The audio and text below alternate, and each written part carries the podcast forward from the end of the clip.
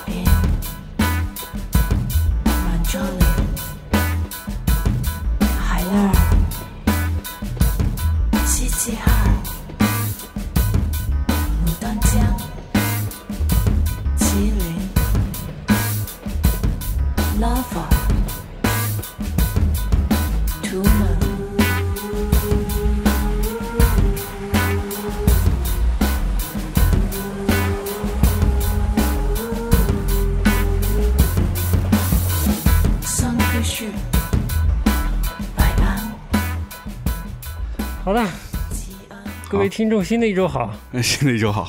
嗯，你是谁？我呃呃，我是老杨，哎，我还是老杨。嗯，我正体还不明。好的，刚才忙了一个多小时吗？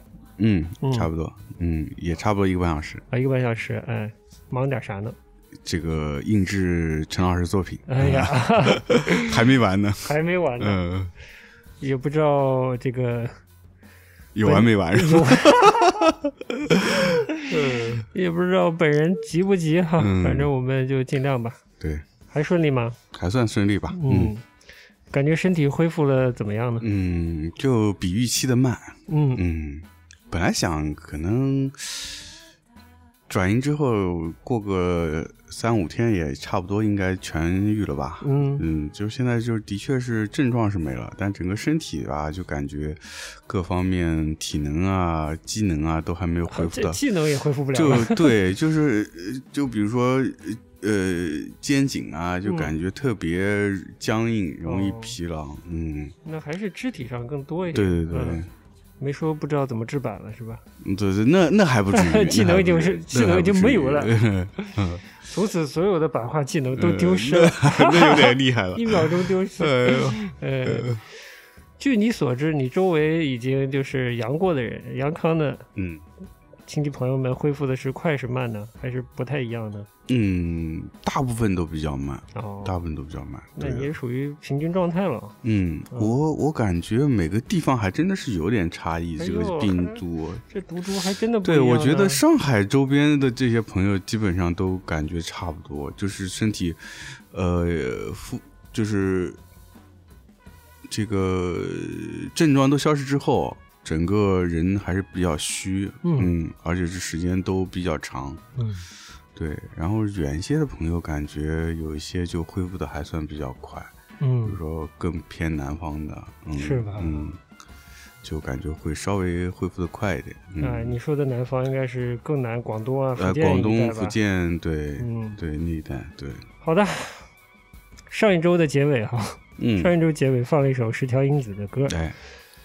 叫做 Iron Veil，就是铁面纱之类的。嗯，呃，我再把它翻一翻，有点像铁幕之类的东西。嗯，铁幕。嗯，歌词就是都大部分拿中文唱的，都是用我们现在的话是这个广东不是广东，我操，从东北一直到到南边去了 对，差得远了，对对，差远了。东北地区的一些地名是吧？主要就是东三省嘛。东三省，嗯。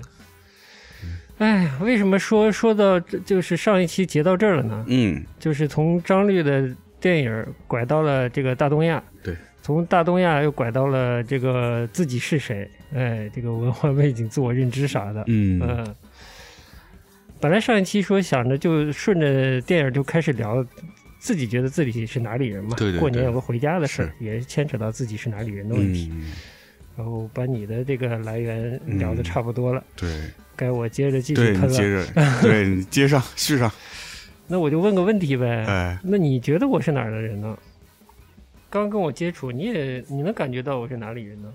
其实，因为我最早知道你是家在是那个西安嘛，但其实我从嗯认识你之后，我觉得我并不能明显感觉到你是西安人。但你对西安人有一个典型的嗯大致印象？就其实也比较模糊，因为也接触过一些西安的朋友，就是但是我原来对西安的感觉，嗯，也是。我觉得我自己觉得是跟可能跟南京有点像，也可能涉及到我们之前关于呃这个省会城市的一个话题，就是很多省会城市其实是人人的来源是比较杂的，所以其实很多生活在这个省会城市的呃人其实是自己的身份是不明确的，嗯，所以当时跟认识你之后，我觉得你给我的印象也差不多，对，以及你也说你家里也是这个。呃，在大学的嘛，大学的话就是也是在大院里面的，那我觉得可能很多方面是有些接近的地方，嗯，就是比较杂，五湖四海啊，五湖四海的，对的，所以其实也说不上来，反正比较，我觉得比较明确就是你，你你给我的印象不是一个很明确的一个西安人吧，嗯嗯，你自己觉得是？身份的认同吗？我我没有一个特别清楚的地域的身份认同，嗯，就是就像你一样，嗯嗯，这个身份认同一开始就是在填不同的这种证明文件嗯的时候，可能会比较明显的跑出来这个问题。小时候对吧？对，写写籍贯是哪里？嗯，我小时候写籍贯写的是黑龙江齐齐哈尔，哦，嗯，然后后来到了年纪。就过了些年，就进入那个要写出生地的时候。嗯，我如果要真的写的话，我应该写四川下面一个小地方的。嗯，为什么呢？因为我出生是在四川的那里出生地的。哦。但我妈就说：“你也别写了，就就写西安吧。”哦。因为我就是一个月，嗯，我妈就带着我从那个地方就到到西安了。哦。因为那是，嗯，那个地方也是一个。我们祖国的大三线建设的地方，那里也有一个军工厂，属于我的生父的家庭在那里。嗯，当时是去那里，我在那儿出生的。然后过了一个月，就是等于我妈坐完月子，我就就被她带到带回西安了。其实她生活是在西安的。嗯，那齐齐哈尔是什么？是你家祖上的籍贯？哎，就应该是我爷爷奶奶的，可能应该是你爷爷的这种籍贯吧，这么算，嗯，那一样，嗯。从哪说起呢？其实刚才放的这个歌嘛，对吧？哎，我这个这个有点乱，不知道从哪说好，嗯，因为你倒这事儿就得往上倒，对吧？对，哎，往上倒就是之前所谓家在西安，这个西安的家。从来就不是一个往上倒两辈儿、倒三辈儿是就在西安的这么一个家。嗯，我就说过，我小时候在西安学要学本地话嘛，学不像，特别小的时候还被被嘲笑，我这说不好嘛。我不知道你有没有一个说南京话说不好的阶段？有，特别小，幼儿园、小学。低年级的那个时候，嗯，就不是就说的不太好，因为之前在家里或者在院子里，基本都是普通话交流，因为也不需要一定说本地话，是吧？但到了，特别是到了小学以后，就相对来说，同学之间交流本地话就会多一些。你像我，我我的家庭就一直以来也不是一个以陕西方言为主要交流语言的一个环境，嗯。那我觉得我可能不是一个陕西人或者西安人吧。嗯。然后我不管是倒我父亲的，不管是呃，就是倒我这个生父这一边，还是倒我妈这一边，也都不是西安人、陕西人啊。哦。嗯，那我我就很难认知说我是一个西安人。嗯。嗯，我只能说我家在西安。对。然后就是从小可能接触姥姥姥爷比较多，那也都不是本地的，不是陕西本地人。那我也很难说，我是一个西安人，嗯，虽然是确实是在那生活，嗯，从小生活到二十多岁吧，可能，嗯，但其这就造成我一个有点困扰吧，我不知道你在南京的时候有没有，但我是觉得我是有的，嗯，那你那会儿有是大概什么年纪就开始有了？我从我觉得我说不好本地话的时候，我就开始觉得，嗯。嗯。但当时可能就特别小，可能是幼儿园时期，但我不觉得是个问题。嗯嗯嗯。嗯，但逐渐的长大，在一个这种呃大学这种文化背景啊、地域文化背景比较散的地方的时候还好，但就是随着再逐渐长大时候，觉得哎，嗯，这世界不止一个大学是吧？嗯，就还是在这个城市里，在这个大的这个省、这个省的这个地域的文化笼罩里面，嗯，哎，我发现哎，好像我也不属于这儿吧？好像对，有这种感觉。就多少开始好奇了，嗯，然后呢，我就随便说了，我也不知道从哪说起，你觉得有意思你就问吧，因为我现在其实脑子还是一团浆糊，有点没逻辑。嗯，那我就导导这件事的话，我就会想，那我到底算是哪里人呢？我就想起来，我妈小时候跟我说，呃，因为很明确了，我如果写我这个叔父这一边的话，那就是所谓东北人。嗯，但是我妈跟我说过，哎，你奶奶是满洲人。嗯。哎，我后来一想，其实他们应该都算满洲人吧，就是那个那个时期，嗯嗯嗯，对，就是应该，呃，你解放前，尤其是四五年以前就已经生活在那个地方的话，那那个地方就是一个所谓的满洲嘛。对，一个其实往历史更往前倒的话，是一个满洲，倒到那个四五年，三十年代到四五年，就是日据时期的话，那就是个所谓的伪满洲国嘛，对吧？那就是个满洲，对，所谓的满洲。但具体是什么地方我不知道，我奶奶具体什么地方我也不知道了。嗯，但我受的影响其实不多，我从来没去过，没去过这个现在的东北。东北啊，从来没去过，所以我我我也不知道，我我觉得我是不是有一些东北的基因在？嗯，北方这个简单粗暴，然后什么？不管是假仗义还是 什么，我说不清楚。哎，打老婆这些好习惯啊，没有没有了，开玩笑。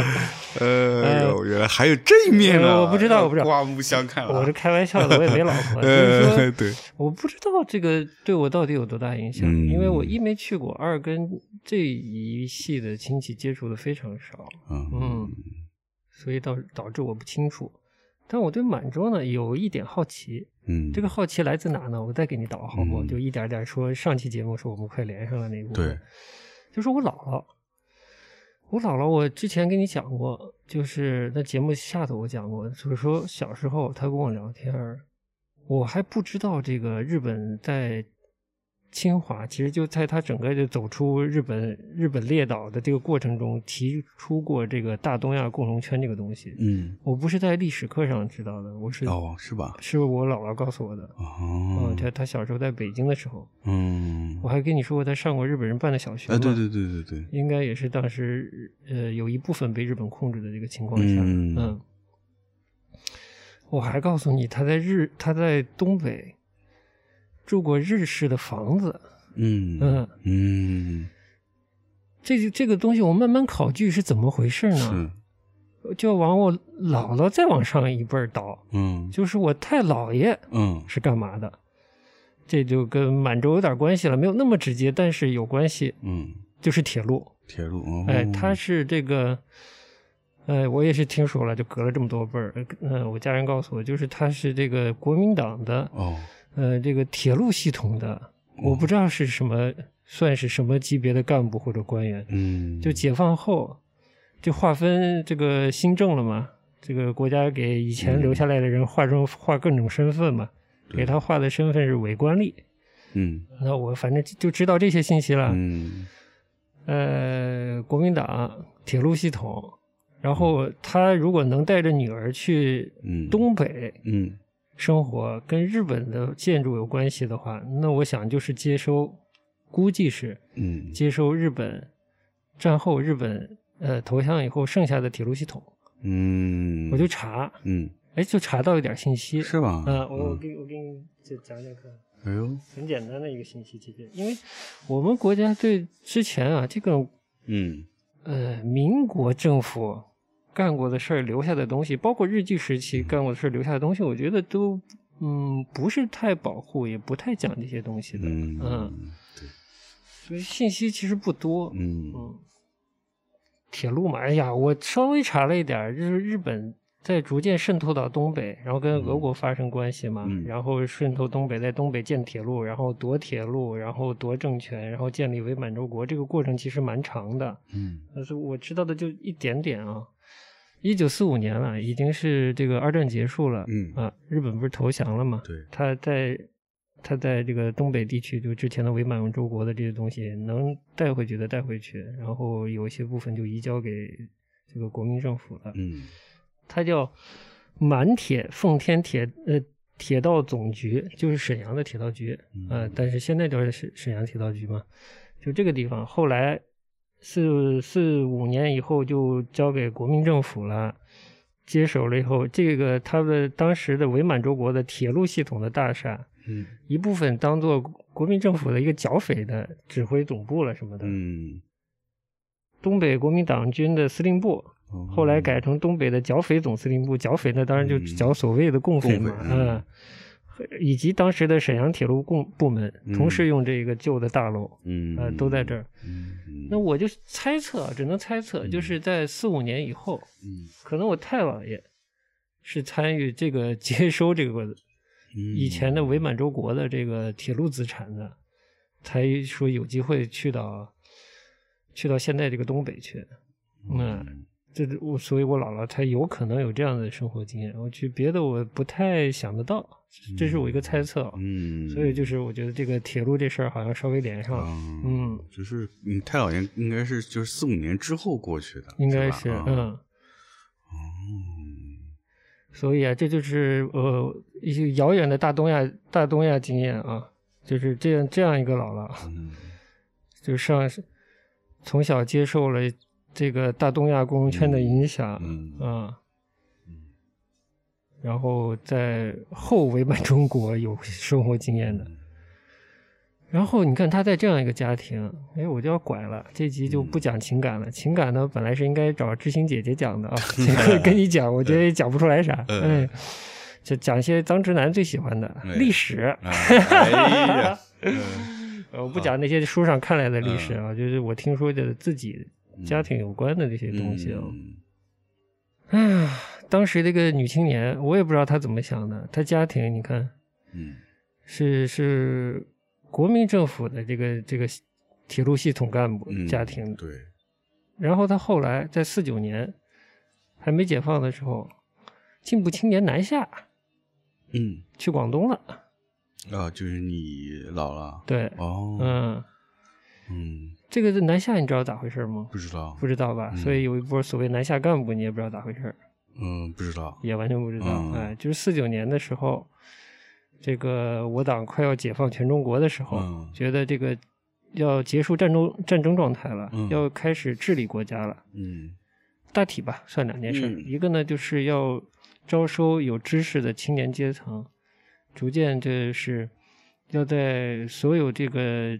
执政的地域嘛，要建立新的新的执政机构嘛，要有人来进入管理国家的这个阶段了。嗯，就招收这些进步青年，就有一个南下也是这样，把北方的各个地区的，好像是湖北啊哪里、山东哪里的这些进步青年，所谓进步青年吧，就是愿意投身共产事业、建立新中国的这些人，就往往南部移，去建立那边的新的这个政府啊、机构啊、公立机构啊。嗯，就是这么一个一个活动，然后他他我也不知道他是为什么，嗯。嗯，反正就他参与了这个过程啊，他后来就南下，然后就，呃，但是他我跟你说啊，这个历史过程里还有 细节太多了，我觉得历史这东西根本就是千头万绪，尤其是乱的时候，千头万绪，根本像一个黑洞一样。对，就是这个这个。你姥姥这个转变，我觉得也挺好奇的。就是他，这你太太姥爷是国民党的干部，他怎么就变成进步青年的南下去 跟共产党？我不知道，所以我我一点都不知道。嗯，然后我想说的是，我知道的一点是什么呢？就是他为什么，就是虽然他以这种南下帮助这个新政权，呃，来建立执执政啊，具体的这种行政机构啊，这些工作的啊。但其实她作为进步女青年，这些进步女青年当时被安排来干嘛的呢？是解决这个军队干部这个军队干部、军官的这个婚姻问题。婚姻问题啊。所以就是之前听我妈说，就她的同辈啊，有一些也是所谓南下的这一波，嗯，这女青年到了到了广东，到了广州，进这个陆军总医院做一些行政啊，或者做其他的这个医学相关的工作的，但其实暗地里也会帮他们安排这种，嗯，光荣的军婚之类的事啊。但有一些就是不服从，嗯，他就走了。那个那个时期是很看重这个。呃，身份的嘛，呃，你需要身份证明的嘛，对，呃，你是干嘛的？对，但他有一些女青年就是把这些都抛掉了，啊，我就不要自己的身份了，嗯嗯，反正那细节太多了，我只能知道这么多。就是他，你看他去去了广东，在广东有生活经验，嗯，所以我也觉得就是广东有那么远远的，跟我也有点关系吧。哦，原来是这层关系，嗯，当然后来也接触接触生活在广东，对对。或者生活在这个现在所谓大湾区的人，嗯嗯，就是你看一个北方人到了那么难的地方，这件事本身我觉得就很有趣。对，然后又在那样的一个时代的，还是说俗一点，就是动荡的时代格局下面，对，在这乱的时代，就是这种人的这个迁移也比较多。那你真的是这个倒起来，真是 比较复杂，比我这要复杂多了。对的，就再往上倒，我又不知道倒到哪去了呢。嗯，就你看，这已经倒到太老爷这儿了。再再往上，我就不知道了。等于往上倒的话，就是这个大大东亚这个东西就逐渐的浮浮出水面的感觉。说到这里啊，就是你看这个所谓日剧的时期，嗯嗯，我的姥姥。还接受日本的当时在当地提供的教育，然后我的姥爷当时在干嘛呢？嗯，就在抗日。哦哦啊！哎哎，怎怎怎么这么神奇？但他两个人还没有在广州哦，还没认识。哎，对呀，嗯，在交汇在一起嘛。嗯，也我也听到一些关于。就是有不是我之前讲过，他有一次就讲他过去的那个大的整个战争的时期的一些经历嘛，也讲到一些抗日的一些事情。哎，我就不讲细节了啊，就是细节他讲的也不多，但是有一个细节就跟你上一期节目提到了一点村上春树嘛，嗯，比如说村上春树念了一个给安溪水丸的女儿的一个什么婚礼的一个赠言，哎，致辞，嗯，他不是前一阵也写了本书《弃猫》嘛。嗯，就讲他父亲当时的战争经验的嘛。对。嗯，因为我听过我姥爷讲他当时在这个抗日战争时期的事情，一个小事情就是说关于俘虏，他说很讲的我印象好深，就讲的很简短，就是俘虏，啊，野俘虏。然后就是抬着担架走到在山崖里，走到走在路上，走在山路上，这个担架一歪就把人扔到山底下去了。啊，好吧。嗯。哦，我当时听的时候心里还是挺惊诧的。嗯嗯。但我想想，可能这也就是当时的现实吧。是。不不只是我们这一方的，其实可能对于日军来说也是差不多的事情。嗯。所以当时啊，我为什么没有之前陪我的这个日本的前同事去这个南京的大屠杀纪念馆啊？我也没有多问呢。嗯，我心里多少也有那么点疙瘩。嗯啊，虽然从这个大的历史脉络来说，我姥爷参与这个，这不是参与，就是参加这个抗日战争。嗯，这个历史历史脉络来讲，那肯定是国人伟大正确嘛，对吧？对。啊，但我其实。跟他们那一代人下面的一代人是不一样的，就是那一代人的第二代人都总觉得战争是光荣的，嗯，甚至颇有一些青年特别想参军，嗯嗯，对。但到了我，我已经不是这样认为了，嗯，所以呃，我既有那一面的，就是历史大叙事的对这这个具体的这个战争，抗日战争的一个判断，嗯，价值判断。但我有一个相对再往后退一步的一个对战争本身的这个这个观点或者价值判断嘛，就是还是大对战争本身，我是一个整体的否认的，希望能避免的。嗯嗯，就大概是这样的，就是整体来说，这个事不是光荣的，嗯，对谁都没有好处，对，嗯嗯，但是当时那个事情是不可避免的嘛，对。但你说我作为一个啊，就是上上一代、上上代人，就是曾曾经说直白点就杀过日本人的人，嗯，的孩子啊，对，我我看到人家就是跑来这个。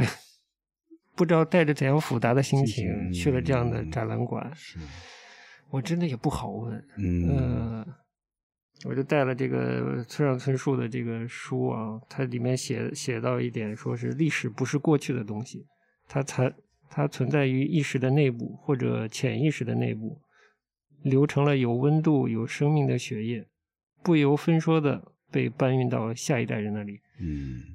这是他的认知，我觉得我内心多少也有这种感受吧。嗯，他就是，他已经很复杂的内心，就是就不想触碰，然后发现自己的父亲，哎，参与参军，然后到中国，都是在日军占领南京之后的一年，如果我没记错的话。嗯，好像是的，对我有印象。让我来看一下，我都做了标注。嗯。哦，对的，是之后三七年的十二月，嗯，日日军攻陷了南京，然后他爸爸是三八年，他写三八年八月一日入伍的，嗯，所以错过了一年。他知道这件事情之后，如释重负呀，嗯嗯。当时他爸爸登陆的是上海，然后你看，哎，他估计也是内心蛮难接受这个事情，对。就是他文章里还写到，仅有一次，父亲向我坦白，他所在的部队处刑过俘虏的中国士兵。就是他也不知道当时他爸爸是出于什么样的心情告诉这件事情的。然后时间也过去很久了，脉络也记不太清楚了。但作为一个孤立的事情，他一直记得。嗯嗯。我记得还好清楚，他说一名中国的士兵知道自己要被处死，依然没有乱了阵脚，也没有惊慌失措，只是一动不动，闭着眼睛，安静的坐在那里。这名士兵不久后被斩首了，那态度着实令人刮目相看。父亲说，他恐怕到此为止都对这名被斩首的中国士兵怀揣深深的敬意啊，这是他的想法。就听说那段时间在中国大陆，日军为了让新兵或者补充兵。习惯杀人，常会命令他们处死俘虏的中国士兵。啊，这是他在吉田玉先生所写的日本军士兵。啊，不是，这是后面一段了，就是讲为什么可能会，就当时日军为了什什么样的目的杀俘虏的问题。嗯嗯。哦，肯定他肯定是很心情很复杂的。嗯嗯，因为他本身完全是一个。也是个反战的人，嗯，他从小听一些西方的音乐，他接受到这种，呃，反战的思思潮的影响，嗯，但结果没想到自己父亲是参与，我觉得他应该也是比较小，也知道了吧，嗯，可能知道了也会对他有影响，不至于他上大学了才知道吧，对，对，啊，说到这里啊，你就拐一下，这个我这个太太老爷太外公。不是伪官吏嘛？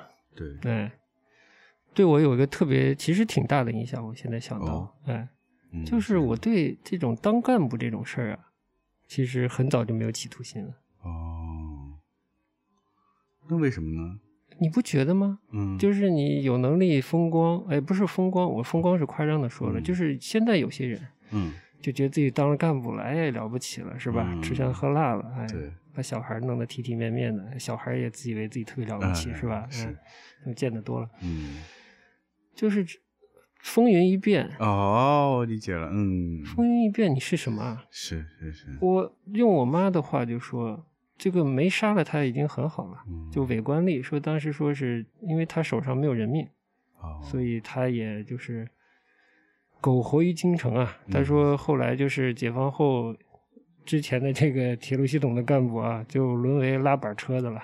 哦，嗯，哇，这个反差也挺大的。活着就不错了。嗯，所以这个对我影响很大的，真的对这方面没啥企图心。嗯，哎，就常常多少往后退，觉得就是看有些人有些事儿，就有种看你起高楼，看你楼倒下那种感觉。嗯嗯，所以你说我对北京的这种感情能不复杂吗？嗯，的确是。该听刚才，嗯，呃，石桥英子的这首歌，他唱到的这个所有的这些地名，都是所谓伪满洲国这个伪满洲铁路的这个建设的站点，哎，所抵达的能抵达的站点，或者他们设置的站点。这是为什么有这首歌呢？嗯。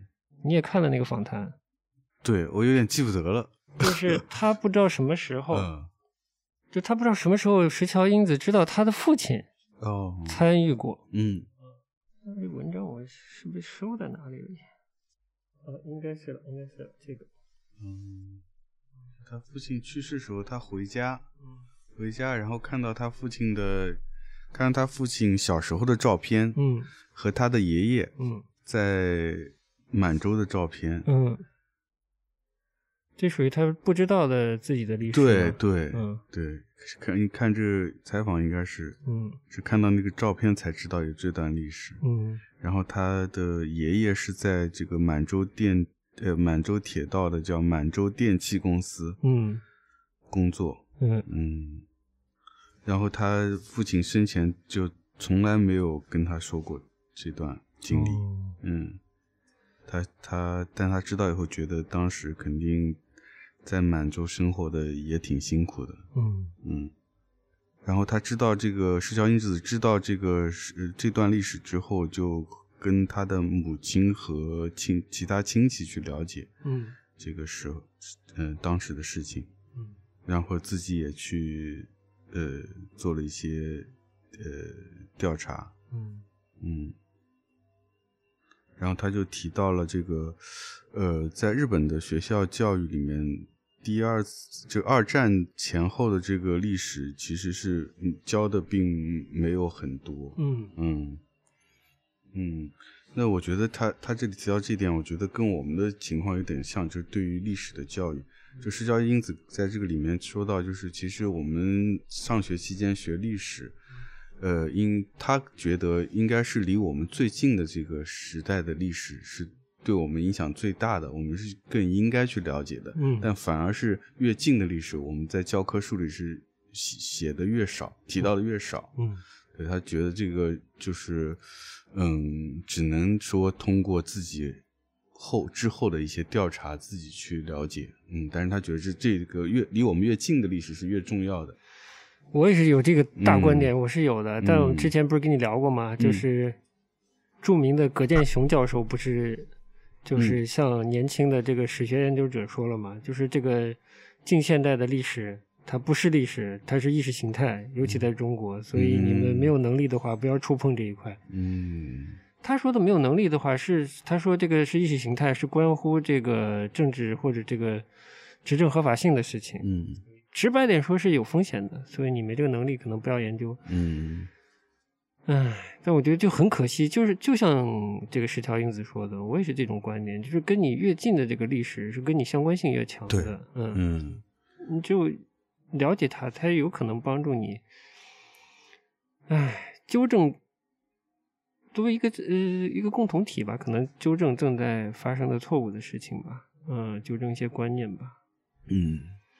对嗯所以他觉得日本这方面做的也不太好，对是吧？对的，嗯嗯，所以这我觉得他做这首歌多少也是有这个原因吧。不是，他整张专辑我估计都是笼罩在这个这个氛围下面的。嗯，这个专辑叫《The Dreams My Bones Dream》，嗯，就是我的骨头做到的梦，嗯嗯，或者呃我的骨头梦到的梦。哎，就是一种遥远的关系，对，就是我我之前可能用过这词吧，就是一个人的史前史嘛，嗯，我觉得就是还对人的影响也是挺深的一件事情，嗯，但以前可能对你影响不太深，是吧？你没有太关注说，哎，我我的家里的长辈经过了怎怎样的这个人生历程，才使得我现在是所谓啊，我是现在的我。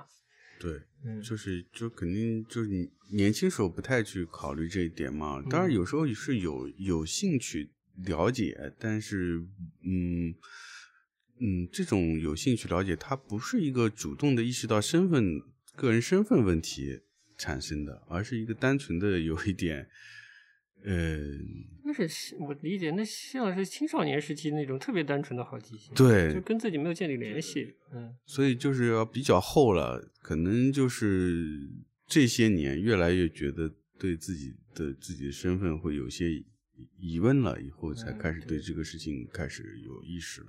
对，主要还是认识了小郑以后，小郑，哎，强行把自己的重要性夸大，嗯，嗯，对，的确是。而且，其实我觉得我们父母一辈，甚至或者说是祖父母一辈，我不知道你家怎么样，反正我家里是不太提的。嗯，跟石桥英子他家一样是吧？啊，石桥英子大家可能还还记得吧？就是他是这个近两年还蛮火的一个艺术片导演，嗯，冰口龙介，嗯，的这个现在最知名的影片《驾驶我的车》。对。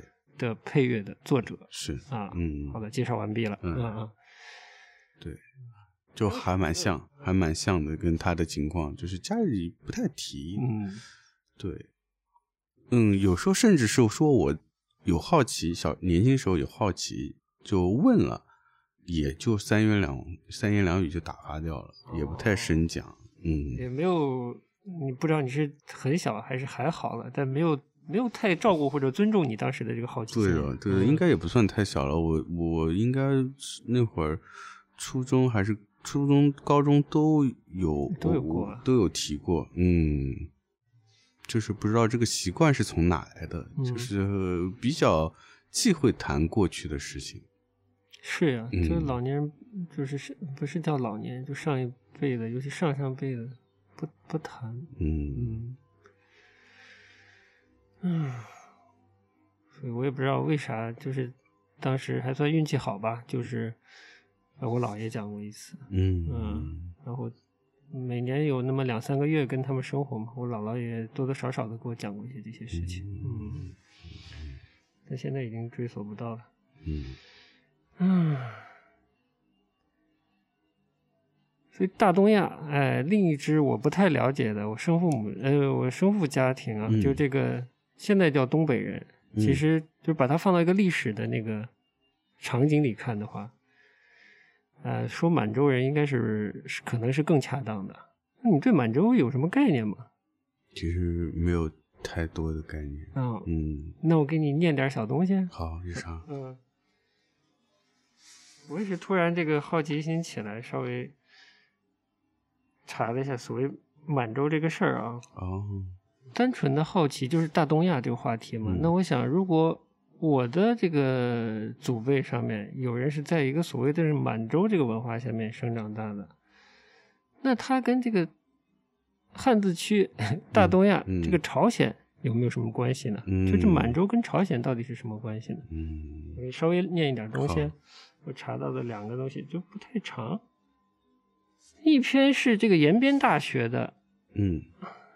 呃，好像是在釜山的这么一个大学的一个历史研究者吧，他他发的一个文章，叫《朝鲜人的满洲移民移民史研究》，应该不长，我稍微念一点嗯。嗯，他就说，一六一七年之后，呃，一六一七年后金，后金，嗯，就应该是之后建立满清的那个民族吧，那个朝代吧。发动萨尔浒战役，俘获了前来援助明朝的一万五千名朝鲜军人。嗯，一六二七年写了个丁卯年，后金发动朝鲜战争，掳掠大量的朝鲜人。嗯，一六三六年之后呢，丙子年后，后金又改称清国，再次发动了清朝的战争，就掠走了几十万的朝鲜人。其中一部分呢，或被杀，或被赎还，或被编入了八旗，绝大部分沦为女真贵族的家奴。哎，一一六七七年，清朝统一中国大陆之后，对满洲实行了封禁的政策，你没听说过吗？没听说过。哎，说阻止中国的其他民族进入，严禁朝鲜人犯越，尤其是对这个满族祖先的发祥地的。长白山一带严加防范，就好像要保住自己的这个血脉发祥地。哎，老 你还真是。嗯，与此同时，朝鲜也制定相应的政策，严厉处置这些犯越者和有有关的地方官员。嗯，甚至处死被清朝刷还的犯越人。刷还不知道是是不是写错字了，发还吧。犯越人，这个犯是犯罪的犯，越是愉悦的越。嗯嗯。但是由于朝鲜人生活的困窘，加之朝鲜和清朝的边界不明确，这种冒进犯越的现象，就是就实行了犯越这个行为的人啊，这种现象从未停止过。一七一二年，朝鲜和清朝的官员共同查边，在长白山上树立了境界碑，将图们江和鸭绿江确定为两国的国界。尽管如此呢，朝鲜人这个犯越还是不绝如缕。十九世纪中后叶，就是一八五零年以后吧，清朝迫于这个沙皇南下、沙俄南下的需要，开始逐渐的就废除了对满洲的封禁，就不保自己的老巢了，代之以移民实移民实边政策。与此同时，朝鲜北部地区连续发生自然灾害，也有更多的朝鲜人翻越，呃，迁入了满洲定居。于是，在鸭绿江和图们江北岸开始形成了规模不等的朝鲜人聚集区。清政府在对，呃，清政府对在满朝鲜人实行民族同化的政策，实行严酷的 压迫和剥削。一九一零年，日本吞并了朝鲜，更多的朝鲜人被迫的就迁入了满洲。所以说，这个张律的上代的祖先呢，他属于是从朝鲜进入了满洲，嗯，就因为日本的这个占领嘛，对吧？开始殖民了。于是，朝鲜移民在图们江、鸭绿江流域和中国的境内更大的规模开始开垦荒地、试种水田，满洲的朝鲜人社会逐步的就形成了。一九三一年，日本侵占满洲之后。为了将满洲建成侵略战争的基地，在满洲实行集团移民、集合移民、分散开拓移民的政策，强迫大量的朝鲜人迁入满洲。中国地方封建军阀继承清王朝的民族同化政策，也是残酷的压迫和剥削在满的清朝呃在满的朝鲜人，甚至视他们为日本侵略满洲的马前卒。呃，严厉的驱逐。日本侵略者则在满，则给在满的朝鲜人强加了双重国籍，对他们实施这个统治与利用政策。啊，这是后面的就讲的比较意识形态了，我们就不说了。一九三一年九一八事变后，韩国独立军、朝鲜革命军等反日民族主义武装在南北朝。南北满地区联合其他的力量开始抗日，与这个日伪军 进行英勇战斗，消灭大量敌军，就进入抗日战争了。好，讲讲下面，一九四五年，日本投降，一百余万的朝鲜人陆续回国了，其余的则继续生活在中国。与中国人民共同夺取新民主主义革命的最终胜利。嗯，这个延边大学是应该是个所谓的这个左翼大学吧？嗯，至少这个教授应该是偏左翼的。如果这个写这篇文章的人是是教授的话，嗯，大概就是剩下就是一些这个溢美之词了。对于这段历史啊，就是。在朝鲜民族海外入唉迁入史上写了光辉灿烂的篇章等等，这就是不说了。哦，原来是这段历史，也就是说，咱们东北的朝鲜族人民是那个时候从朝鲜迁入的。嗯，应该是这个意思。嗯，因为大陆是链接的。嗯嗯，然后当时的这个满清的政策的变化，然后再到日本。嗯，走出日本列岛，对整个这个人口的流动的影响。嗯，所以啊，就是你，不就是你，就是我多少觉得满洲这个地方，也就是现在的东北，它其实过往的历史是挺复杂的。积淀的层次蛮多的。嗯，日本、俄国、朝鲜这些东西其实都在那里留下过痕迹，影响过那边的生活的状态。嗯嗯，但可能现在会被洗掉的比较多。但我觉得文化这东西又没有那么容易洗得干干净净，总有一些日本的潜流、朝鲜的潜流这些东西留在那个地方的。对，可能越越靠近边境，嗯，那些东西留的越多吧，我猜测的。嗯。但我也没有足够的勇气去一探究竟，我暂时也没有什么头绪。嗯，这就是我更更遥远的 所谓大东亚的联系吧。嗯，但因为跟这个爷爷奶奶生活的经验近乎于零，所以就没有了解到什么。哦，还有一篇有意思的这个文章，我昨天看到的。嗯，标题是“满洲国是韩国快生活近近代化的根源”。嗯，呃，这这篇我就不去细读了吧，嗯，读一点点好不？你感兴趣吗？就怎么就是满洲国这变成了韩国的快生活？呃，对，挂上了联系。对，他说满洲经常被人们描述成抗日武装斗争的圣地，嗯，先驱沿着江边策马奔驰之地，或者摩登浪漫。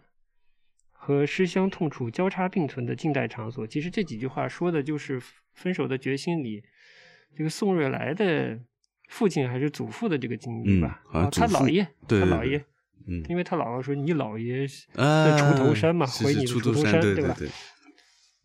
也是讲到抗日嘛，嗯，他他姥爷抗日英雄嘛，说是，嗯嗯，嗯，但是有一本书，就回到刚才文章，有一本书叫《满洲摩登》，对此提出了质疑。说事实真的如此吗？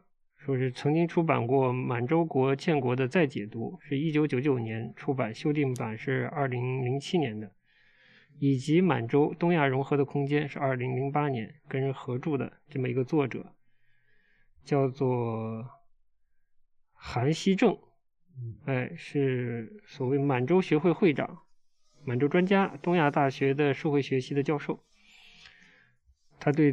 应该是他自己十多年来研究做了一个集大成的整编吧。呃，我来直接念他所谓的一些发现吧。就这本书《满洲摩登》，怎么像上海摩登 似的？上海摩登，我刚听了就想到上海摩登。作者分析成上世纪六十年代，应该也就是一九六零年代，韩国的推土机式的重建体制借鉴了满洲国的做法。嗯，这个满洲国就是伪满洲国，也就是。啊，日本扶植起来的那个满洲国，对吧？其实是间接的在说他模仿了一些日本当时的做法。我觉得，嗯，就是说这本书用巧妙的方法让读者认识到，上世纪六十年代韩半岛殖民地与近代化复杂缠绕的体制，主要借鉴和模仿了满洲国的速度战、权力战等经验。呃，权力战是用尽全力的权力战，没有过度看重亲日、抗日、左还是右、非或者是白的框架。将关注点放到了无关理念的沸腾的现实中来。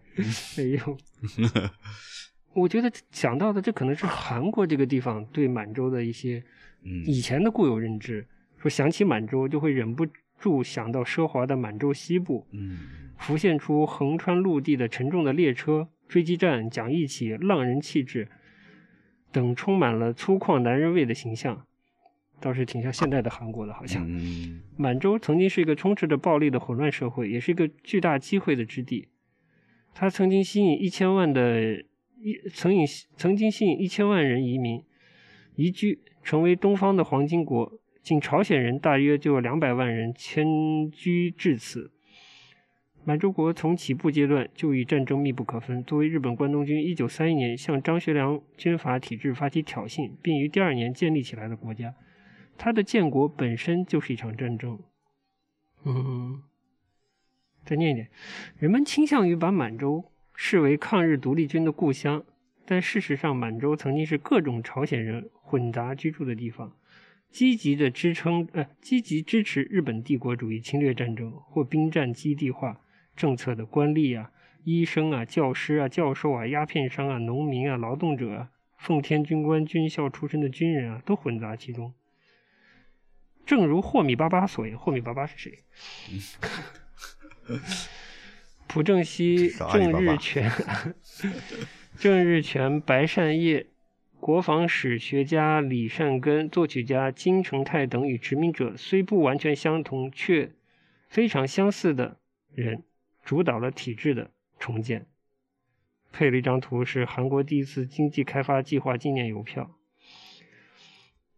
促使韩国唤起对满唤起呃，是促使韩国唤起对满洲国记忆的决定性契机，是一九六五年的韩日建交。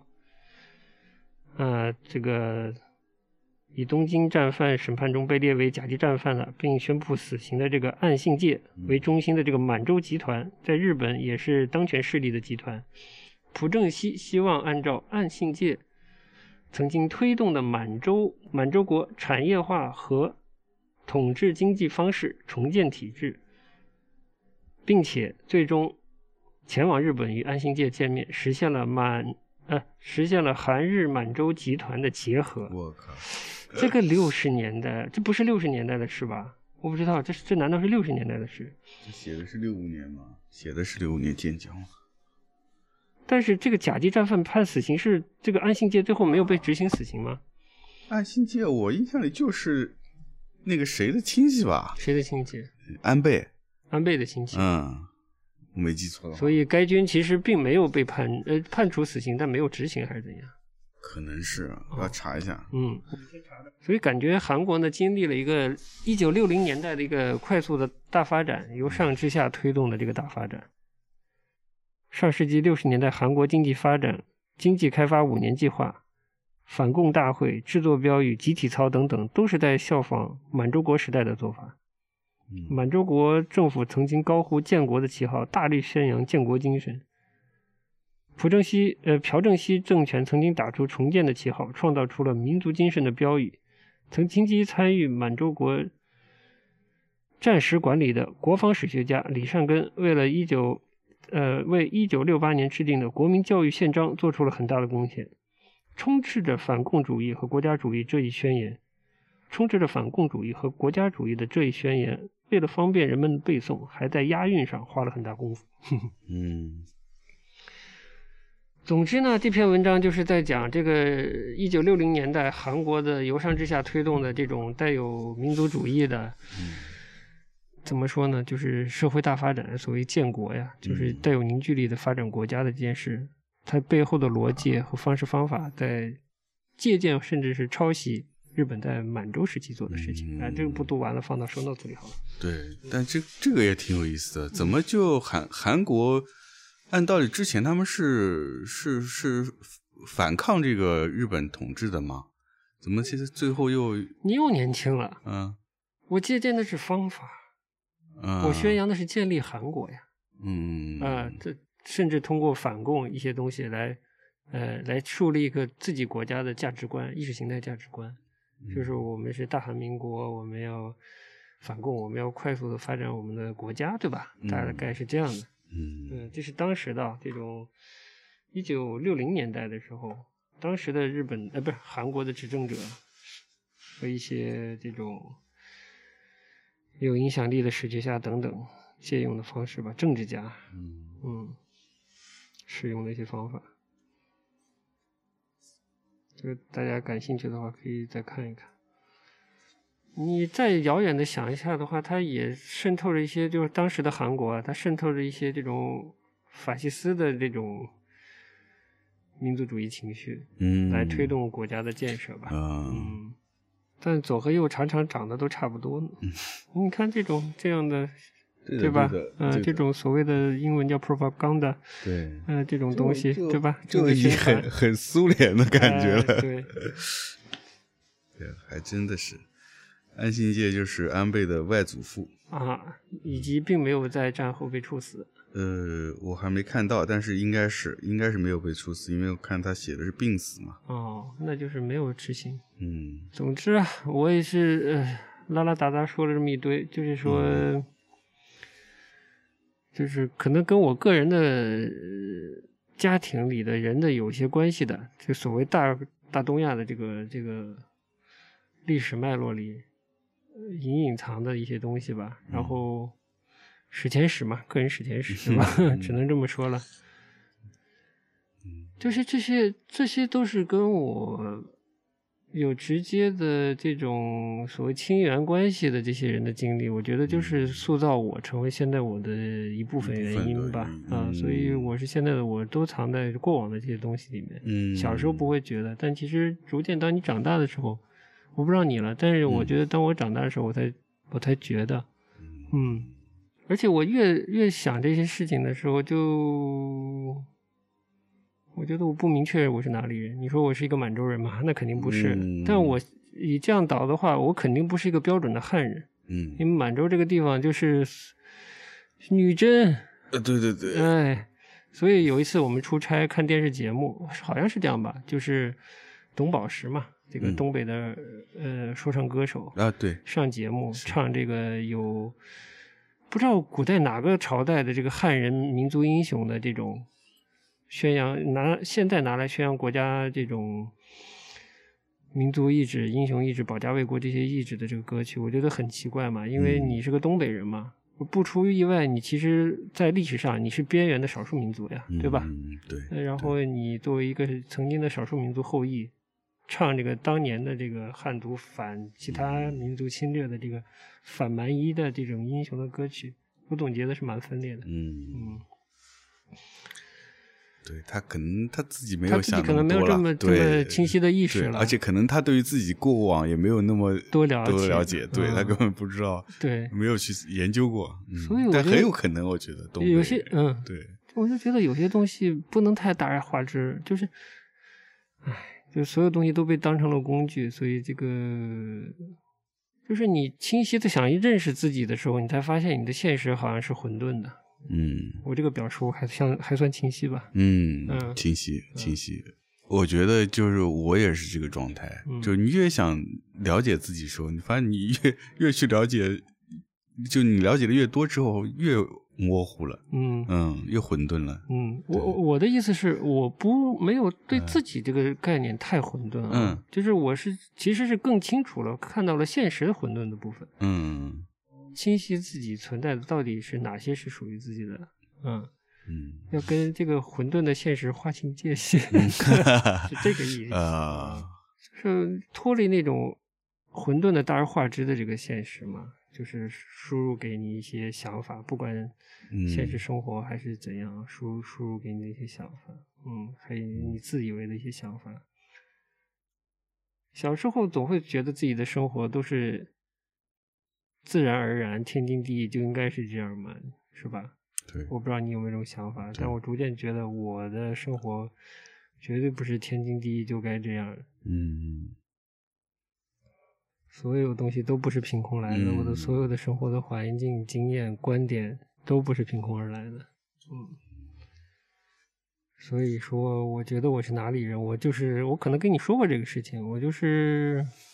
我后来就泛泛的觉得我就是个中国人，嗯，暂时只能这样，嗯，呃，最基础的认知就觉得自己是个中国人，在文化上绝对是绝对意义上的一个中国人，呃，这这有多少继承下来的文化素养我们不谈啊，只是说我绝对没有太多的超过中国这个历史大的范围的东西，嗯。嗯，在你说属于哪个特定的环境地域的话，我觉得很可惜，我觉得已经没有了。啊。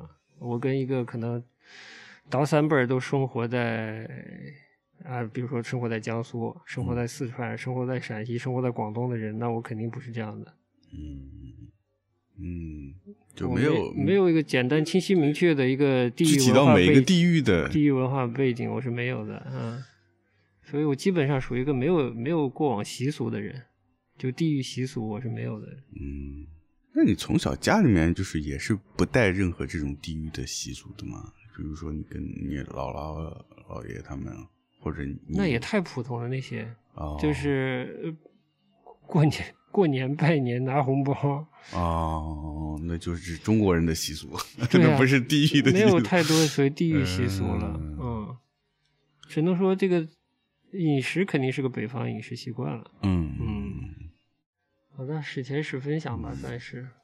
哎，那我好奇，就是你有跟你妈妈聊过这方面吗？就她觉得她自己是身份是哪里人吗？因为想她肯定也是经历过各搬迁到各个地方是吧？呃，那肯定有嘛。他最小可能是从从内蒙去了广东，然后在其他地方，然后再再落脚在西安的吧。嗯。呃，我可能问过，但我觉得他是有点大而化之。嗯。大而化之的意思就是他也没办法说清楚了。嗯。嗯，因为确实说不清楚。嗯。你可能只能用他这种，呃，用他自己最。质朴的逻辑去想这个事情的话，那就是应该是他父亲的祖籍是吧？但我也没听说他知道他父亲的祖籍到是哪里。嗯，对我如果问这个问题，他就会说啊，那你看你姥姥是个什么人，你姥爷是什么人，我过了一个大概什么样的生活，你说我是什么人？我记得好像他有这种这种论论述方法跟我说。嗯，那我能说什么呢？是吧？嗯，应该也就没什么办法说了这个事情。嗯。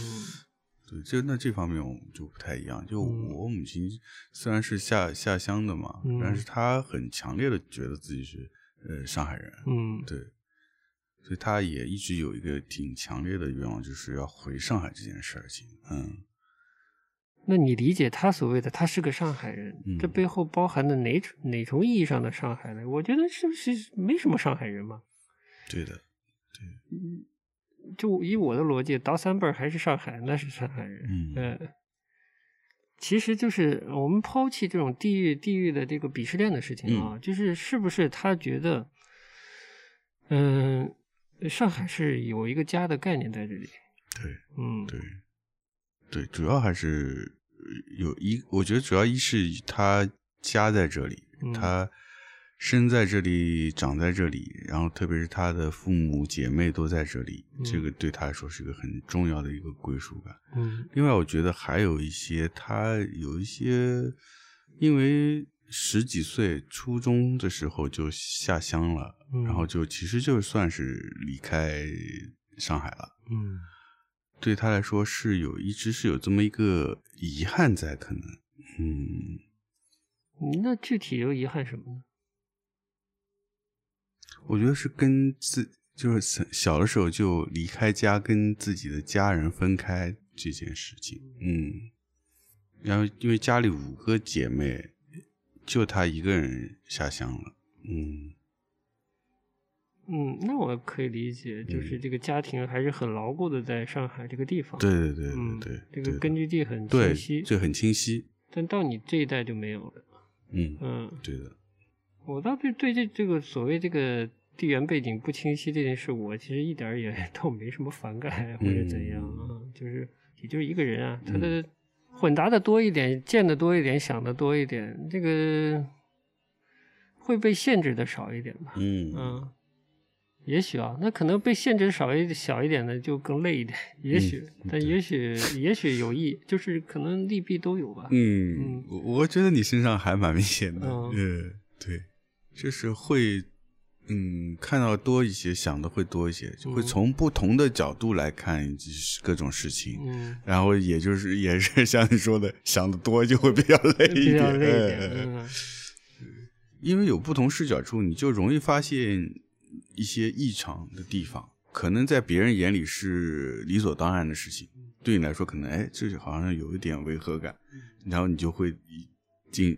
进行更深一步的去思考，嗯，对。但如果他始终是在一一直在一个环境里，他一中一直是在呃一个背景下生活的话，他可能很难发现这里面的差异。嗯嗯，无论是自己的生活方式啊，还是一些观念意识上的差异，其实不太容易发现的。嗯，就像你刚才说，我们小的时候可能就觉得所有东西都理所当然的。嗯。因为你周围人都是这样生活的呀，他们都是这样的，没有人质疑，没有人觉得有问题，那你肯定是跟着大多数人是一样去思考。是，呃，你不会去找中间的一些差异的部分，嗯，所以对，这可能你的这个背景。也是有好处，也有不好的地方。我觉得还是最好自己能适应、能承受得了的，嗯，就好。如果对，就是不匹配 就不太好。嗯，我我现在暂时我觉得还 hold 得住。嗯，我都突然怎么也拐了，想起张律说的啊，就说他在访谈里说，你只要活到八十岁，你一定会经历到这个灾难啊、战争啊，所有的这些事情。所以你也别着急，也不要对眼下发生的不好的事情太惊讶。嗯，大大意啊，嗯，我觉得很好。嗯嗯，所以就是在我现在还属于有体力、有好奇心的状态的话，我想在未来有更多的机会去说的夸张俗气一点，就是继续拥抱这种。大东亚的这个存在吧，去了解或接触更多。嗯，但我我不会是，我就不会是一个钻入这种历史文本细节去，嗯，呃，去不停的去细究，然后四处试图找出什么规律的人。嗯，我觉得是做不到的。我也不在这个学界里，我不需要提出什么观点，对吧？嗯嗯嗯。而且细节太复杂了，你永远会有新的细节发现。嗯，就是。历史这个东西，就像又像一个万花筒，又像一个黑洞，它密度很大，侧面有很多，你不可能说钻进去不把它看清楚。对，这种时候呢，好的艺术品、好的文艺作品的价值就出现了。哎，它既给你一个借鉴，也给你一个提示，嗯，甚至是一些出口的东西，嗯，帮你走出这个大的这个文化背景的东西，嗯，啊，保持一个。很很好，很有趣的距离吧，也安抚一些心理的东西。这可能也就是我喜欢张律的原因吧。嗯，也可能是因为这样的背景啊，我就所以我就不知道了。就是你比如说，我倒三辈儿，我都我都在四川生长；不倒三辈儿，我都在河南生长；倒倒三辈儿，我都在广西生长。我看张律的东西，我会有什么反应啊？对啊，你可能就没有那些遥远的联系了。嗯嗯。你像他就是在里面这个日韩中的这些穿来穿去的这些东西，联系到传统的一些东西，我就很受用。说白了，嗯，嗯，是，可能真的是没有这方面经历的人就挺难的，捕捉到那个，嗯，里面那些很很微妙的那些东西，嗯。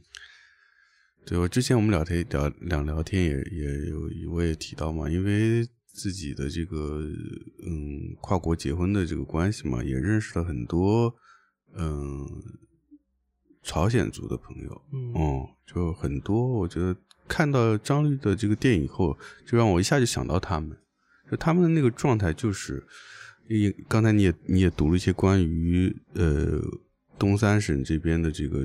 朝鲜族人的一些历史的情况嘛，我觉得就更能理解他们，就是他们可能对自己的身份，嗯，也是一个比较比较混杂的一个状态，就是说他可能自己是朝鲜族人，嗯，然后他可能生活，呃，生活在这个嗯东北，中中国的东北。但他可能祖上可能就往上倒三代，就就可能就是从那个朝鲜搬迁过来的，所以他对自己的认识，我觉得这里面有个问题，就是一个是对自己的，一个是地域，一个是国家，一个是民族，这三件事情其实是混在一起的，嗯，就他可能也认同自己是中国人。但他也认同自己是朝鲜族人，嗯，但朝鲜本身又有一个又有他自己的国家，这这里面就很复杂，嗯，再加上刚刚才我们说了，满洲国当时也是，包括朝鲜本身也是被日本殖民统治过嘛，所以他们日本文化在他们的这个呃祖辈的对他们祖辈的影响也是有的，嗯，就这个大东亚对他们的影响也是很深的。所以他们对日本也是有一个特殊的感情的，嗯，甚至也是矛盾的，有矛盾的，对对。包括，嗯，包括他们有内心有一部分，我觉得是挺认可日本人的一些嗯优点的，嗯，或者是包括方式方法。所以你刚才说到那个 韩国建国的时候去嗯参对建国运动去参考那个当时日。日本政府建设满洲的那些方式方法，就是是他们可能是这个是持续一贯的，嗯，就是在嗯日本人统治呃朝鲜和朝鲜半岛和这个东北的满洲国的时期，已经慢慢慢慢在渗透到他们的这个精神上。对，所以就是没有所有的事情都没有看起来的那么简单，二分是吧？对对对对对，它其实是很混杂的。哎呀，这个大汉子区，曾经的大汉子区，这是相当咸淡水交融的，都不是一咸淡水了，不知道几种水在交融到一起了。嗯。很有趣的，嗯，这对，这就是有趣的地方，就是因为它的复杂性，是，嗯，它不是你表面看上去那么简单，嗯，其实我觉得，对于所谓自己啊，就是有好奇心，然后发现自己倒三辈儿、倒五辈儿都在同一个地方生活的人，依然可以有有一个这种历史的流动性的眼光来看待，嗯，自己生活的这个地方。你再往上倒点，你只要时间线放的够长，对对对，它一定是移动的，是是是，就非常少非常少的，可能是完全不动的，嗯，对吧？没错。好吧，就是如果有什么上价值的，就希望大家都有一个开放的眼光看待自己的身份，哎，看待过去，看待现在的生活，是，哎，嗯。不要被一些东西蒙蔽住眼睛，觉得自己就是一成不变的是什么，嗯，为了什么而生活，嗯，对，嗯，好，差不多又是一个半小时，好的，嗯嗯，那这一环节就就到这了，再再来个音乐，你要总结一下吧，我给来个音乐，嗯，也没啥总结的，我觉得这期这这这这一趴，嗯，这一趴基本就是要 open 麦了是吧？来，我们来 来个教授，好，就叫一个生活的这首，跟大大冠庙子合作的这首。好，那这一趴就结到这里了。好，就到这里，明天继续哈。明天继续，好嘞，好，拜拜。